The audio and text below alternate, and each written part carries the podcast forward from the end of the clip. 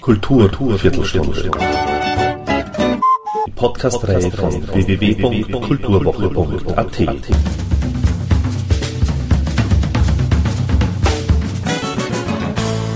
Präsentiert von Manfred Horak. Violetta Parisini bringt mit ihrem Debütalbum Giving You My Heart to Mend neuen Wind auf den österreichischen Musikmarkt. Die junge Wienerin schafft es, den Zuhörer mit ihrem unwiderstehlichen Charme, den sie selbst über die Konserve zu vermitteln vermag, zu bestechen. Das Album handelt, wie so viele Popalben, von Liebe, Verlassenwerden, Schmerz, Trauer, Verwirrung, Rückfällen und allem, was man mit Liebesbeziehungen in Beziehung setzen könnte. Doch sollte man nicht wagen, dieses Album als klassischen Schnulzepop mit banalen Texten und einfachen Akkordfolgen abzustempeln – Giving You My Heart to Mend ist ein Album, das so einige Überraschungen mit sich bringt. Es ist ein Gesamtkunstwerk, das den Weg eines verletzten Herzens erzählt, das versucht, seine Wunden zu lecken, sich selbst wiederzufinden, wieder zurückfällt in die Magie des zuvor Verlassenen, wieder aufsteht und weiterläuft, ohne anzukommen, bis es letzten Endes doch noch, ganz vorsichtig und sehr unsicher, hergegeben werden kann.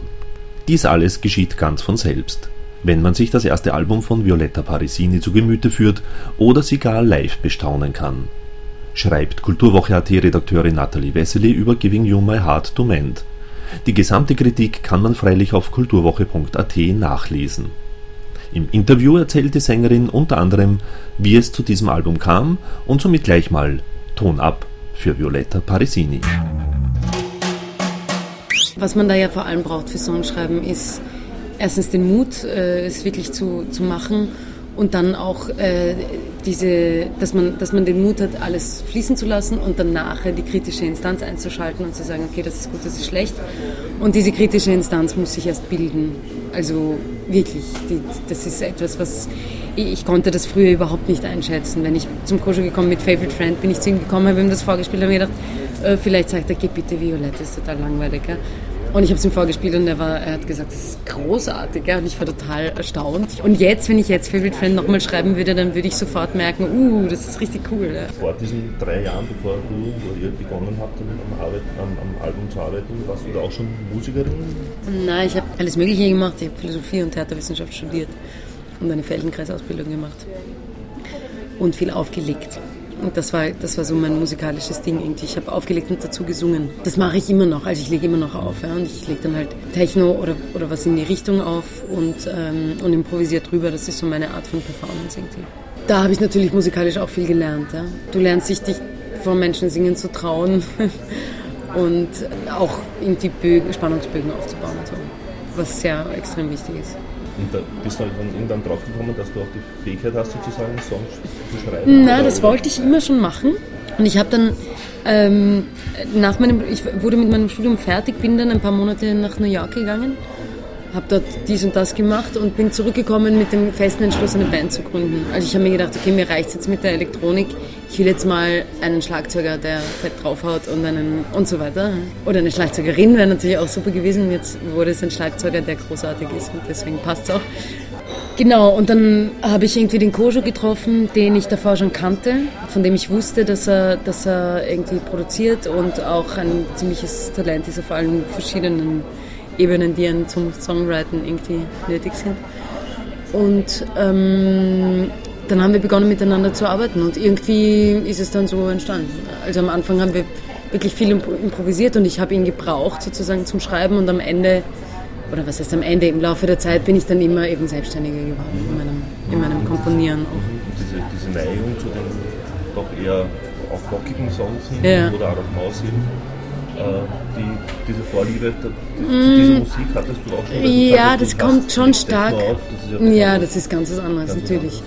Ähm, also ich bin, ich bin ganz, ich bin mit den Beatles aufgewachsen zum Beispiel ganz stark. Ja? Also das ist ein, sicher ein Rieseneinfluss, den ich und, und eine große Liebe von mir. Ähm, also diese Art von Pop habe ich schon, schon, schon immer in mir. Und dann muss man auch dazu sagen, dass der Kojo noch viel mehr aus dieser Pop-Ecke kommt und ich eigentlich viel mehr aus der Indie-Ecke und wir uns irgendwo in der Mitte getroffen haben. Also irgendwie ist das dann schon im, im Zusammenspiel entstanden. Aber das Doch, gibt es ja in drei verschiedenen Versionen. Das, die dritte ist ein, ist ein Remix, der durchaus eben etwas ist, was, was ich auch auflegen würde oder so.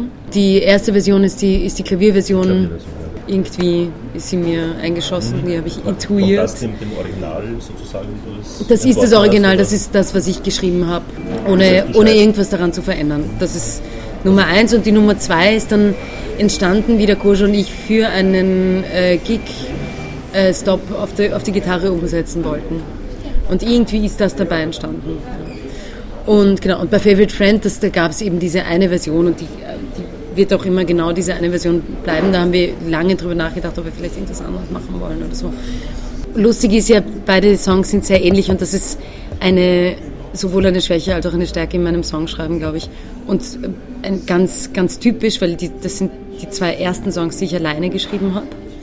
Und es gibt zwischen äh, Strophe und Refrain einen, einen kleinen Tempowechsel. Also der am Anfang dazu geführt hat, dass der Kusche gesagt hat, hm, weiß nicht, weiß nicht. Und ich auch unsicher war. Und äh, wir haben es uns dann trotzdem einfach rausgenommen, das, das trotzdem zu machen. Also die Piano-Versionen sind so die Ursprungsversionen, die ich genau so äh, geschrieben habe. Mhm. Ja. Und so diese Lieder live dann umzusetzen, fällt dir das schwer? Ist gar nicht so leicht natürlich, ja. weil äh, viele Lieder mit unserer Band nicht so umsetzbar sind, wie sie am Album sind. Also wie auch, ja. du kannst nicht ein ganzes Blasorchester dahinstellen. Also könnte man schon, aber da, da muss man halt die... Genau, etwas. Jetzt haben wir das so gelöst, dass wir ähm, teilweise die Arrangements ein bisschen verändert haben und da auch einfach, abgesehen von Kojo und mir, drei Musiker haben, die wirklich unglaublich gute Arbeit leisten und, und, und so tight und so gut sind, dass es irgendwie, dass einem irgendwie nichts fehlt. Und außerdem haben wir einen, der ist sowohl Saxophonist als auch äh, hat er Begabungen in viele andere Richtungen und der spielt auch hin und wieder Synthes oder singt auch oder klopft dann irgendwo rum oder so. Also es ist, es ist durchaus ähm, Genau, wir haben, wir haben einen multifunktionalen, ein multifunktionales Bandmitglied. cool, das ist gut, multifunktional. Das muss ich mir aufschreiben. Super, danke. Der Kojo ist schon noch so ein bisschen ein Soundfrickler natürlich. Also nicht so arg wie andere Leute, aber, aber durchaus auch. Und auch ein großer Perfektionist. Und ich habe oft gesagt, hey Kojo, jetzt, jetzt ist es aber auch schon wieder gut. Ja? Also huhu, ruhig mit den jungen Pferden, ja, weil er ist dann halt, er, er fährt dann gleich eben das ganze Orchester auf. Was, was gut ist für manche Songs. Und wir haben da auch gemeinsam, ich glaube, wir sind beide gemeinsam einen ziemlich großen Lernprozess durchgegangen. Sowohl er hat von uns, als auch ich habe von uns sehr, sehr viel gelernt.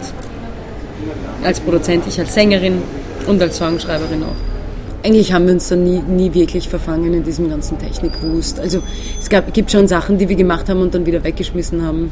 Er hat sicher auch sich viele, viele Nächte alleine um die Ohren geschlagen, von denen ich äh, nur ahne, wie, wie viel er wirklich geschwitzt hat hinter seinem Computer. Aber im Endeffekt ist es dann irgendwie durchaus kompakt geworden und, und gut. Das Studio ja. war sozusagen das zu Hause? Oder? Ja, also wir haben, ich, hab, ich schreibe bei mir zu Hause. Am Anfang waren wir auch viel bei ihm zu Hause, haben gemeinsam gejammt und so und das geht sich auf der Couch natürlich besser aus als irgendwie im Studio. Wobei das Studio jetzt auch kein Hochglanz, super hyper drüber Studio ist, sondern auch nur ein Keller. Also ich meine, eh, aber halt super ausgestattet, eh logisch. Und äh, die Produktion war natürlich im Studio. Wir haben manche Sachen live gemeinsam gespielt, Blackest Coffee zum Beispiel, das hört man auch. ja, genau so in der Richtung. Ja, ja, das habe ich dann irgendwann mal. Und ähm, ja, aber das, das, gerade dieses Lied lebt ja auch. Ne? Genau, und da haben wir uns wirklich, der Albin saß am Schlagzeug und ich am Klavier und äh, vor mir eine lustige Konstruktion aus irgendwelchen Matten, damit wir uns nicht allzu sehr in die Quere kommen. Also wir, wir improvisieren da schon sehr viel, ja. weil es ist ein super ausgestattetes Studio, aber es ist, es hat, wir haben jetzt nicht die, die fünf verschiedenen Räumlichkeiten, ja, ganz im Gegenteil. Das heißt, ähm, da, da, kann schon auch ganz viel, viel Atmosphäre entstehen. Und viele andere Sachen haben wir nacheinander aufgenommen. Aber Easily zum Beispiel ist auch, äh, ist auch live. Es ist im, im Prozess des Spielens viel befriedigender. Aber ähm, gerade was die Gesangsperformance betrifft, ist es natürlich auch viel stressfreier, wenn du auf ein, auf ein fertiges Playback singst. Weil du kannst dann halt tausendmal singen und niemand stört sich daran. Und wenn ich live spiele und singe, dann habe ich schon auch oft das, das Problem, dass ich mir irgendwann denke, diese armen Musiker müssen jetzt wegen mir noch oder umgekehrt, ja. Ich muss jetzt noch wegen dem XY tausendmal singen und meine Stimme funktioniert. Also es ist einfach stressfreier im Sinne von, man, man kann, man kann egoistischer sein. Und, äh, und auch ohne, ohne Rücksicht auf Verluste sozusagen. Hast, hast du da auch, habt ihr da auch äh, konkrete oder gewisse Soundvorstellungen, beziehungsweise auch mit der hm. Stimme, wie, wie deine Stimme ja. klingen soll? Ja, ja, ja, ganz soll? klare Vorstellungen, ganz klare Vorstellungen. Wir haben, da haben wir viel, viel, viel, viel daran gearbeitet, weil ähm, äh, am Anfang ist uns oft passiert, ist, dass, dass, die Stimme dann irgendwie zu schön wurde, ja, dass, dass, dass man sie irgendwie glatt gebügelt hat oder so. Und wir am Ende eigentlich dazu übergegangen sind, so rough und so natürlich wie möglich zu bleiben, weil das braucht meine Stimme auch, weil die ist nun mal keine, ich, ich bin keine äh, Mariah Carey. Ja? Und das werde ich auch nie sein und da habe ich auch gar kein Interesse daran, aber, ähm, aber meine Stimme lebt auch von, von, auch von bis zu einem gewissen Grad von ihrer trompetenhaftigen Kaputtheit. Also deswegen so natürlich wie möglich. Es kommt einem dann immer ganz leicht vor, wenn es dann geklappt hat. Denkt man sich, ja, es war ja eh total leicht.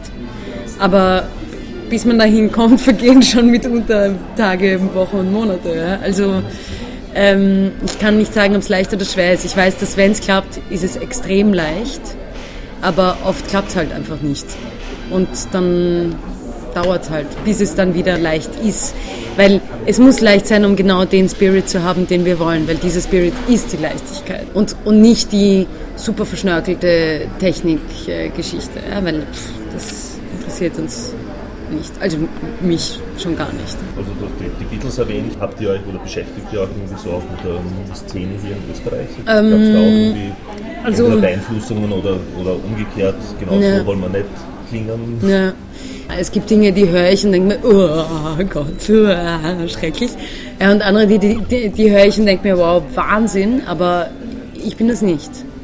Und ähm, also da gibt es in Österreich gerade ein paar Beispiele von Leuten, die ich, für die ich den größten Respekt habe und die größte Bewunderung, wirklich, weil sie großartig sind.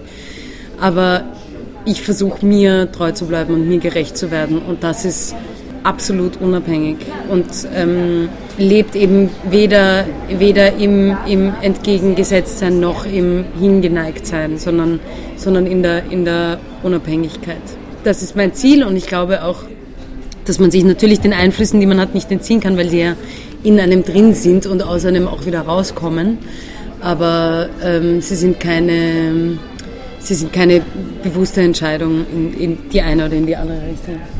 Es geht eben darum, dass man sich nicht entzieht, sondern sondern dass man ganz bei sich bleibt. Und, und es gibt ja Einflüsse, die kommen und die setzen sich sofort in einem fest und andere, die gehen spurlos an einem vorüber also manche Einflüsse zieht man sich ja auch an, sozusagen. Das heißt, eigentlich, ich, ich entziehe mich nicht, also auf keinen Fall bewusst, ja, und, und glaube, dass ich dadurch eben authentisch bleibe, weil, weil wir alle leben eben nicht im Vakuum, sondern in der bevölkerten Welt, in der wir leben und, ähm, und sind trotzdem wir selbst im, im Zusammenspiel. Und in der Musik ist es genau, genau das Gleiche. Am Anfang mit dem Kojo gemeinsam, weil, weil wir halt erst zusammenfinden mussten, war das schon ein Thema.